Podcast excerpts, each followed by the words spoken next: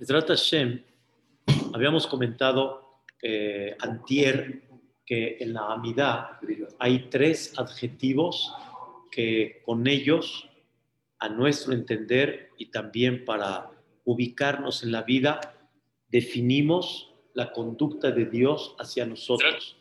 Habíamos hablado sobre Agadol, Agibor y nos falta Hanorá. Gadol, habíamos eh, explicado, como dice el comentarista Rashi, son tres definiciones que hizo Moshe Rabbenu hacia Boreolam. Y es lo que nosotros podemos, digamos, definir. Lo que Moshe Rabbenu hizo es lo que nosotros definimos. No podemos definir más. De alguna manera, Boreolam está muy este, por encima de nuestro entender, pero es sobre la conducta de Boreolam hacia nosotros. Gadol es el Hesed, su grandeza que nosotros podemos ver. ¿Dónde se ve la grandeza de Dios? En su generosidad. ¿Qué es su generosidad? La naturaleza. Toda la naturaleza del mundo es un constante a la humanidad. Toda la naturaleza. Comida, este, naturaleza para poder tener aire, sol, oxígeno, luz, calor, madera para poder tener lugares de sostén, piedra, todo, todo, todo, todo lo que has tenido provecho de la naturaleza, todo lo que puedas ver, hilo, hilo, para poder tener un botón, todo completito. Eso se llama Gadol. Gadol quiere decir es tan grande de Hesed que con esa naturaleza que él creó, ¿desde cuándo? desde Bereshit para Elohim, porque no hay nada nuevo debajo del cielo, nada, nada. Todo lo que se ha descubierto ya estaba, simplemente no se descubrió porque Dios lo quiso, pero para poder tener el teléfono, el material ya estaba. Nada más lo único que faltó es descubrir cómo se utiliza. Pero todo es Gesed. Esto de alguna forma, independientemente a, la parte negativa, pero esto es una Gesed de que yo ya puedo de acá puedo hablar, puedo con la computadora tener una clase, puedo... Es increíble, todo es Gesed.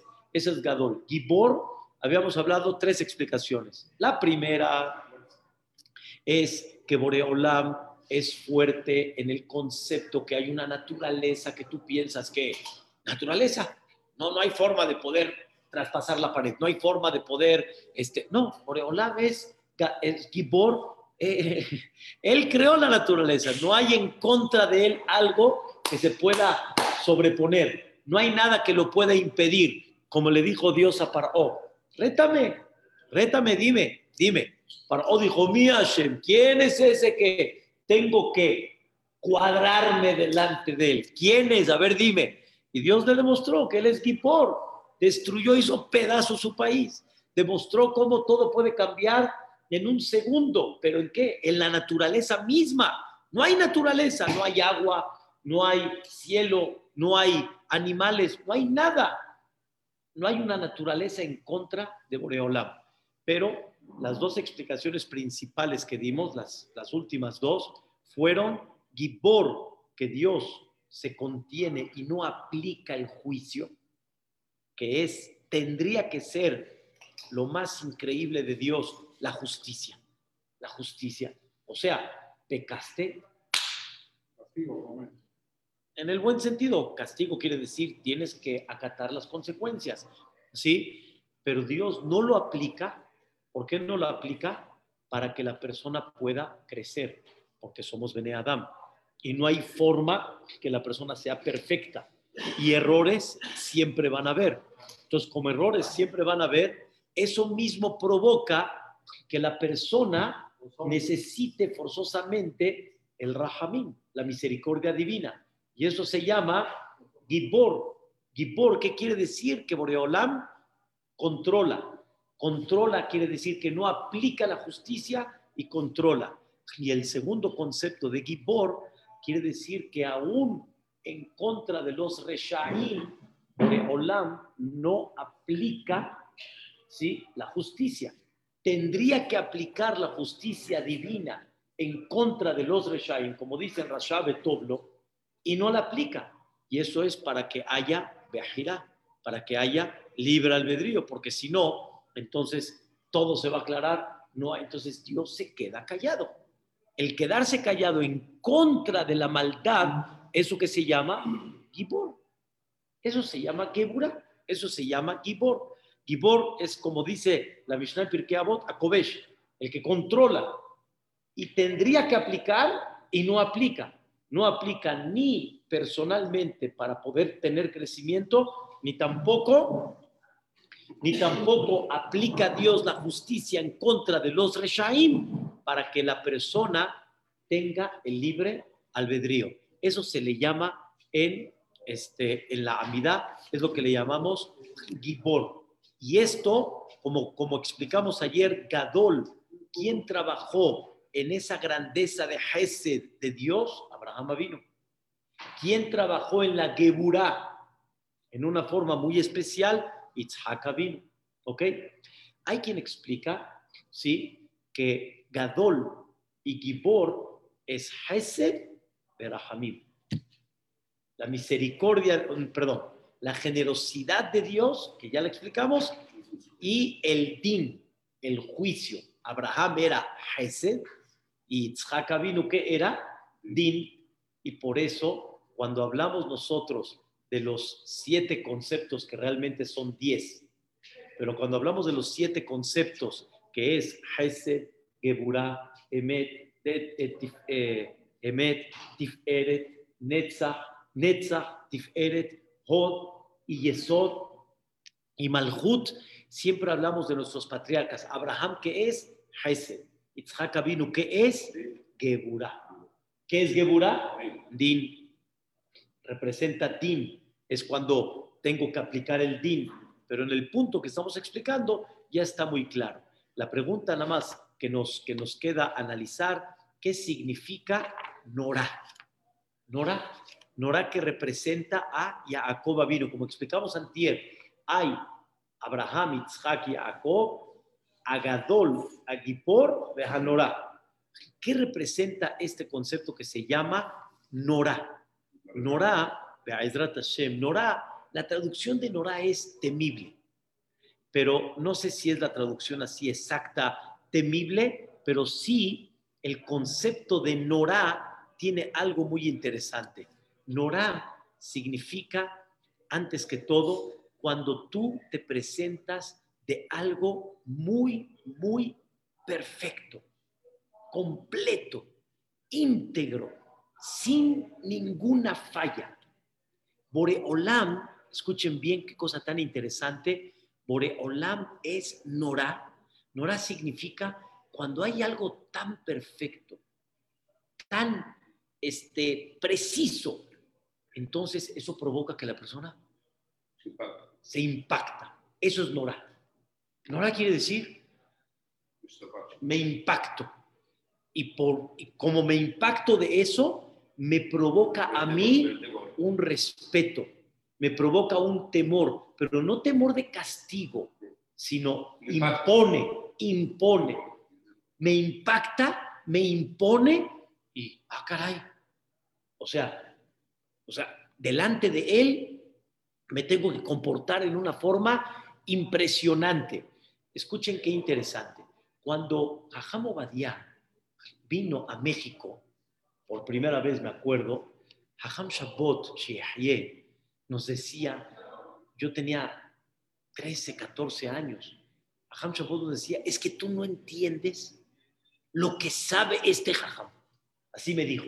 Hoy, retroactivamente, entiendo, me dijo, este Jajam, Sable, Babli, Yerushalmi, Tosefta, Shulchan Aruch, Shas, todo, todo, todo, todo. Y realmente Badia, su mente era impactante. La mente de Badia era increíble. Nada más para tener así una idea, llegó el zar, eh, llegó uno de los, de los ministros, creo que era zar o zar, llegó a la casa de Badia, ¿sí? y vio el librero enorme que tenía a Badía. Un librero enorme, enorme, de piso a techo y aparte paredes enteras de libros. Y como que el, ministro, como que dijo, ah, ¿a poco lo leyó todo? o más. ¿A poco se lo sabe todo? A Badía, con toda la humildad, le dijo así, ¿sabes qué? Agarra el libro que quieras, no voy a ver. Agárralo donde tú quieras, ¿sí? Ábrelo donde tú quieras, nada más dime qué libro agarraste, ¿sí? Dime la página y hablamos. Agarró un libro, abrió la página, le dijo, Jajam, tengo en mis manos el libro tal, página tal. Le empezó a decir el Jajam de memoria, palabra por palabra, qué dice el libro. Eso el zar, el ministro de Eretz Israel, ¿qué hizo? Eso se llama Norá. Norá significa me impacta. Es una grandeza enorme. Es asombroso. Jacob vino cuando iba, se escapó de, de iba camino a Harán, sin hacer toda la, historia larga, Jacob vino durmió en el lugar donde se construyó el Betamigdash. Ahí durmió Jacob vino. Baishan Bamakomahu.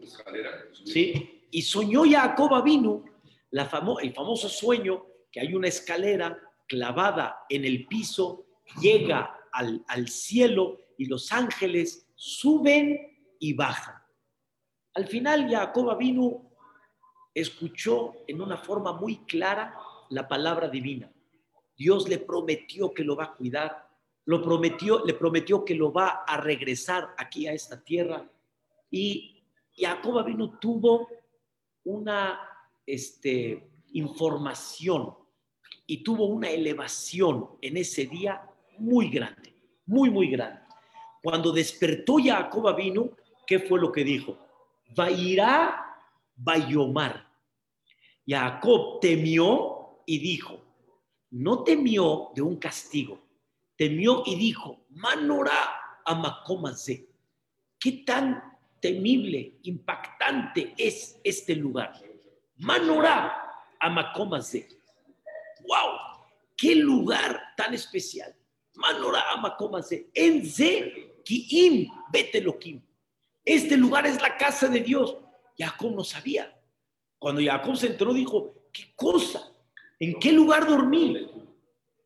Cuando uno se presenta delante de Jamobadía, en el ejemplo que estamos dando, no hay un temor a un castigo, sino hay un temor a la personalidad, a lo que representa, a su grandeza, al ver a qué grado puede llegar un ser humano cuando se conecta con Dios, con ese Talmud, con esa Torah. Qué cosa tan maravillosa pero eso aplicándolo a Dios.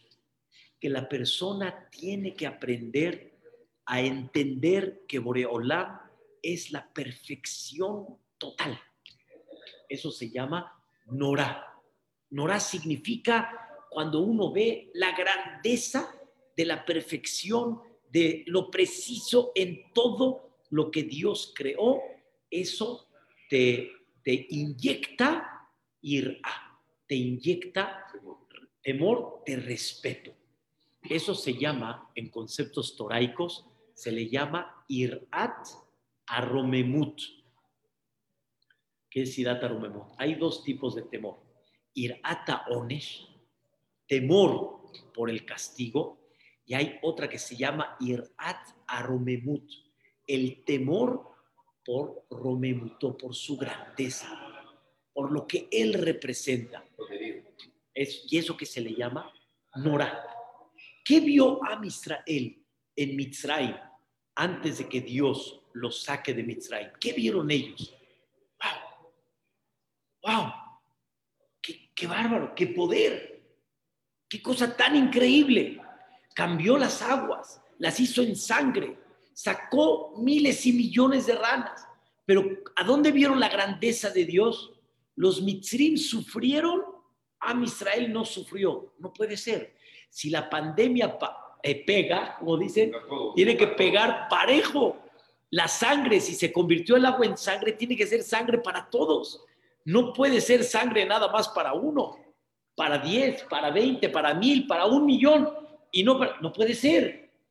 Esto les dio a ellos, wow, impacto, la perfección de Dios. ¿Cuál perfección? Cuando yo decido que a Él le toca y a Él no, a Él le toca y a Él no.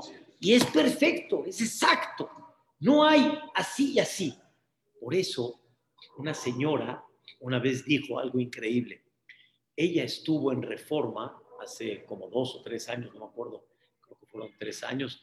Una señora estuvo en reforma y Barminán hubo una balacera. Hubo una balacera. Y Barminán, Barminán le tocó a ella. Le, la bala pasó. No, pasó, pasó de frente atrás. Salió. Y no le tocó más que nada más puros tejidos. A un milímetro del corazón. Milímetro. Pero ¿qué dijo la señora? Eso fue lo que me impactó. Nos invitó a la ciudad toda allá, entra mucho ella a las clases también. Y ella dijo en su casa, dijo algo precioso. Dice, el Mishkan tiene medidas exactas. Dos y medio por uno y medio. Dos por uno. Uno y medio por uno. Dice, ya, Ferchi, ¿qué importa? ¿Qué importa si la caja sagrada tiene uno y medio o tiene dos o tiene uno por, por, uno y cuarto, ¿qué importa? La medida aparentemente no tiene un sentido, ¿sí? Igualmente la mesa, la menorá, qué altura tenía, ¿qué importa qué tanta altura? Hazla más o menos, como decimos. Más o menos, menos que más. ¿Para qué la medida exacta? La Torá le da lugar a las medidas del Mishkan. ¿Para qué? Dijo esta señora algo hermoso, dice, Hoy ella entiende que un milímetro para acá, jalas, un milímetro, uno no sabe los, los, los, los profundos pensamientos de Dios, pero no preguntes el milímetro por qué. Está exacto, está medido. Y la persona tiene que saber con eso que Dios, que se le llama Norah reconocer cada vez la grandeza de la perfección de Dios. Entonces, dentro de esa naturaleza que hablamos en el primer concepto, Agadol, que Boreolam es generoso, que hay luz, que hay calor, que hay oxígeno, que hay comida y todo lo que hablamos, también dentro de eso tienes que ver una perfección exacta. El sol con un poquitito que esté más adentro, ¿qué pasa? Se quema el mundo. Un poquitito lejos se enfría el mundo, se congela el mundo. Y todo es una perfección fantástica. Y eso Jacob vino fue aquel que entendió. Ahora, Jacob vino, dicen nuestros sabios, expresa el concepto que se llama Emet. Titen, Emet de Jacob.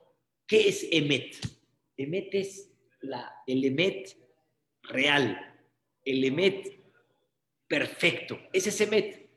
Todo lo que está fuera de un Emet completo ya es, ya no es Emet, ya es falso. Y ese Emet tiene que provocar un impacto muy grande. Y eso es lo que luchó Jacob vino, en un Emet preciso y exacto. Preciso. Dice uno de los grandes Jajamim, de las últimas épocas llamado Rabhaim Friedlander. Vamos ahora a aterrizar algo interesante. Eso se llama el Norá de Akadosh Baruj Entonces tenemos a Gadol, Hesed, a Gibor, que no aplica la justicia, aplica la misericordia, aguanta Boreolam y no aplica lo que mucha gente grita, mira los malvados, mira lo que... Y Boreolam aguanta para seguir manteniendo el libre albedrío y Nora. Nora es cada vez entender la perfección divina y que no hay manera de comprender hasta qué grado llega la perfección divina. Se me olvidó decir nada más algo. Todo lo que Dios creó en el mundo, aunque se vea una falla, la falla es nuestra de no entender cómo se ve en esa falla la perfección divina. Por ejemplo, siempre, siempre doy este ejemplo, la falla de San Andrés. ¿Cuál es la falla de San Andrés? No hay falla de San Andrés. O sea, hay falla de San Andrés. Aparentemente sí, pero no. Para nosotros es una falla, pero para Dios es una perfección. Tiene, tiene, toda, tiene toda una justificación, Olam, que no es justificación, tiene toda una intención al haber creado de un principio a la persona de esta, al mundo de esta forma, en este detalle. No hay una falla en la creación del mundo. Y así como estas muchas cosas que a nuestro entender hay una falla, pero delante de Dios así lo hizo. No es una falla, sino así la hizo.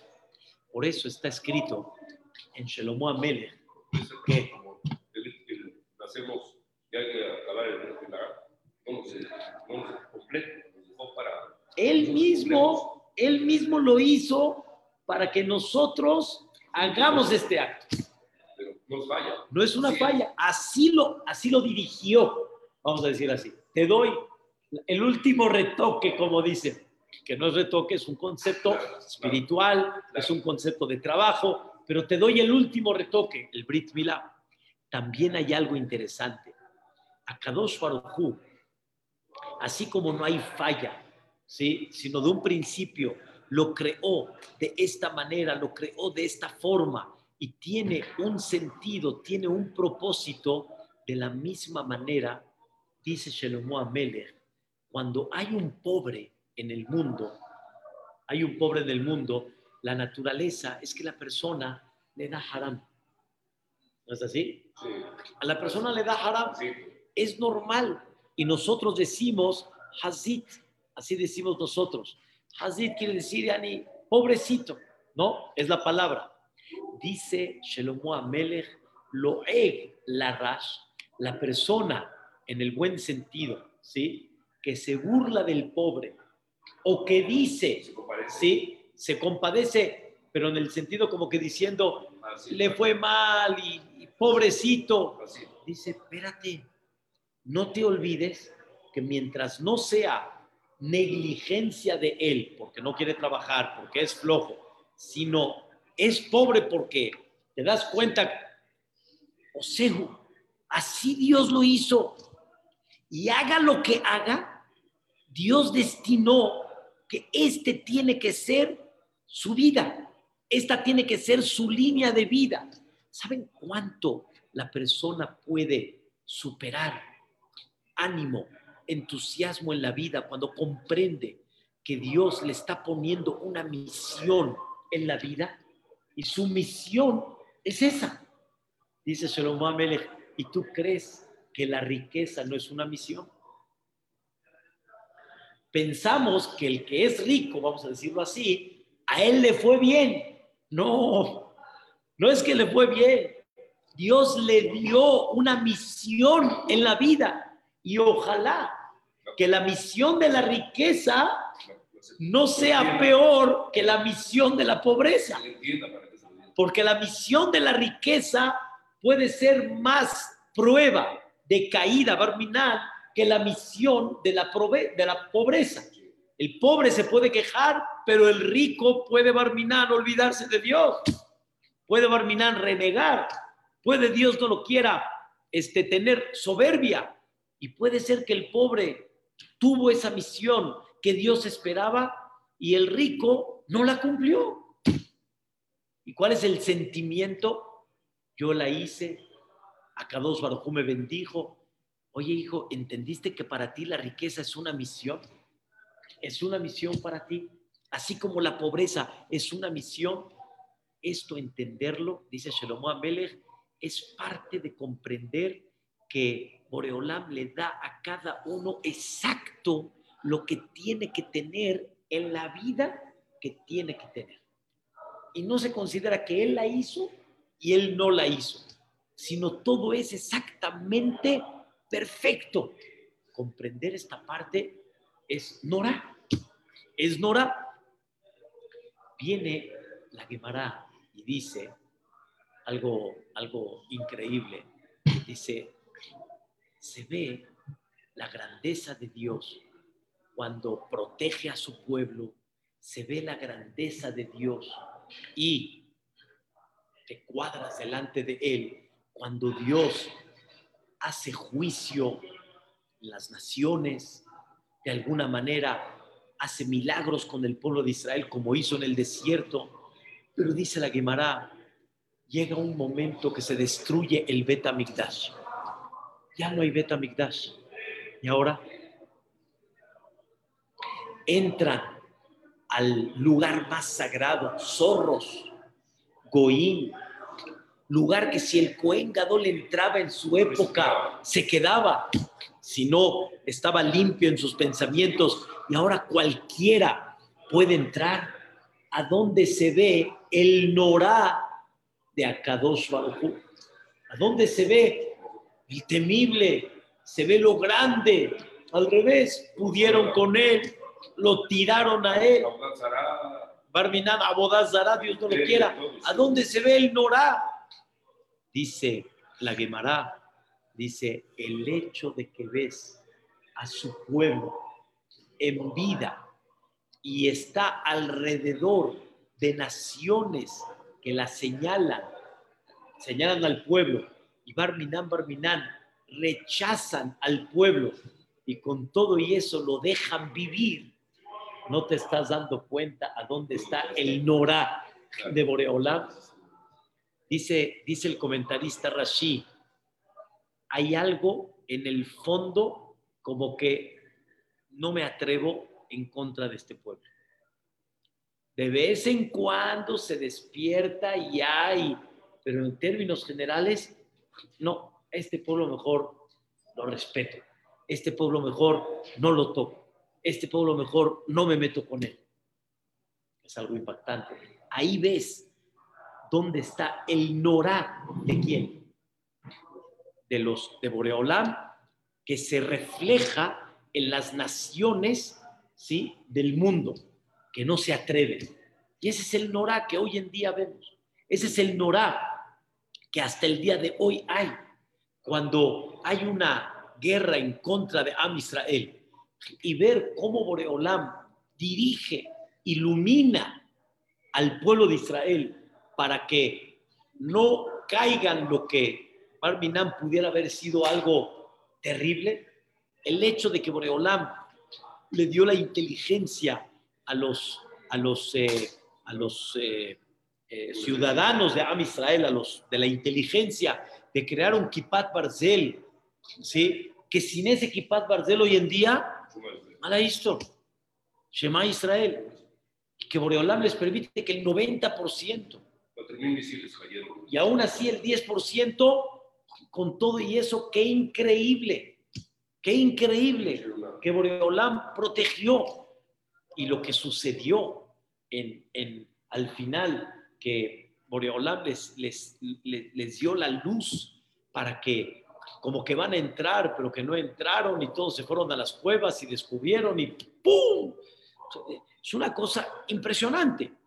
Sin embargo, como me comentó Hamam Ramanillar, que está muy conectado con la noticia israelí, y por el otro lado, la noticia israelí real, en esta guerra, la última que hubo, créanmelo, se dieron cuenta que no es Pashut estar viviendo en Eretz Israel así, pensando de que tienen toda la... Tienen una cantidad de árabes adentro que se les despertaron en esta ocasión, ¿sí? No tienen ni la menor idea qué harían si todos se despertarían. Parminan, ¿qué harían? ¿Cómo pueden evitarlo? ¿Cómo pueden frenarlo? Lo que puede pasar si estos se vuelven otra vez a, regenerar. Cuevas que Baruch Hashem Olam los iluminó. Los iluminó. Pero túneles por abajo y que pueden llegar a salir. ¿Cómo pueden tener? Am Israel está consciente, muy consciente de que en, real, en naturaleza, no saben cómo salir de esta. Como dice, durmiendo con el enemigo. Y ese, ¿cómo, cómo duerme con el enemigo? Ese es el Norá. Así dice la Gemara. Ese es el Norá. Dice, dice la Gemara, Millón Jurban Beta, beta Migdash. Desde que se destruyó el Beta Migdash, entiende dónde está el Norá de Dios. ¿Por qué? Columot. Si tú agarras a todas las naciones y se ponen en contra de Am Israel, estamos perdidos. En, en el sentido eh, natural, estamos perdidos. Si no es que Dios les pone qué? Un freno. Aham Yudá lo describía de esta manera. Aham Yudá decía, Boreolam distrae a las naciones, las distrae, las distrae, las distrae, para que nos dejen seguir continuando, seguir viviendo. Porque si no las distrae, empiezan a, a despertar. Es una cosa impactante. Como dijo Bibi Netanyahu, caray, en el lugar fuera de Israel no nos quieren. ¿Sí? Entonces, ¿a dónde sí? ¿A dónde sí me quieres? ¿A dónde? En Eres Israel tampoco. ¿A dónde sí? Entonces, ¿qué quieres? Nothing. O sea, que no existamos. Eso es lo que quieren. ¿Están entendiendo la, la, la, la idea? Y Boreolam permite, Boreolam nos da la continuidad, eso que se le llama Norah. Ese es el concepto de Norah. Anteriormente, en la época del Betamigdash, platicamos ayer un poco en la clase de, de la noche, de 8 a 9, en la época del Betamigdash, escuchen algo que refleja Shira Shirim. Shira Shirim, vamos en el cuarto capítulo de Shira Shirim, y Am Israel refleja al final del tercer capítulo, ¿sí? El amor que Dios nos dio durante muchos años. Y una de las cosas que Dios nos entregó durante muchos años fue su presencia en ese lugar que se llamó Mishkan y posteriormente Betamikdash. Dios nos dejó un lugar donde de ese lugar tú puedas ver la presencia de Dios, puedas ver increíblemente la grandeza de Dios, el Norá. ¡Wow! Por ejemplo, hagan de cuenta que toda esta mesa es el cuarto donde está el Aarón Kodesh. El Aarón Kodesh es el mueble sagrado donde Moshe Rabbenu puso ahí las tablas de la ley, las completas, las partidas y un Sefer Torah y al final quedó también una vasija con el man, que queda un recuerdo. ¿Sí? Tienes tú este cuarto y tú pones, en ese cuarto pones el arón, Kodesh, pones este mueble, que por encima estaban los querubín, las dos figuras de ángel con cara de niño, ¿sí? Si este mueble mide 10, perdón, mide 20, y tú pones un mueble en medio, pues no vas a tener de espacio derecho e izquierdo 10 y 10. Tienes que tener menos porque el mueble ocupa. Llegabas tú al Betamigdash y medías de del lado derecho del mueble hacia la pared 10. Del lado izquierdo 10. Entonces el mueble ¿a dónde estaba? No entiendo. ¿Y si medía 20? Eh, ¿Cómo puede ser? dice la Gemara, Aarón lotofes makom. El Aarón no tomaba lugar, no ocupaba lugar. E, ese era el O sea, tú veías en ese Betamigdash, veías una conducta norá, norá. Pero ese es un ejemplo. Habían 10 milagros que pasaban en el Betamigdash. Había un incienso todos los días, mañana y noche. Aparte que el incienso estaba derechito, el viento rectito, ese incienso perfumaba todo Jerusalén.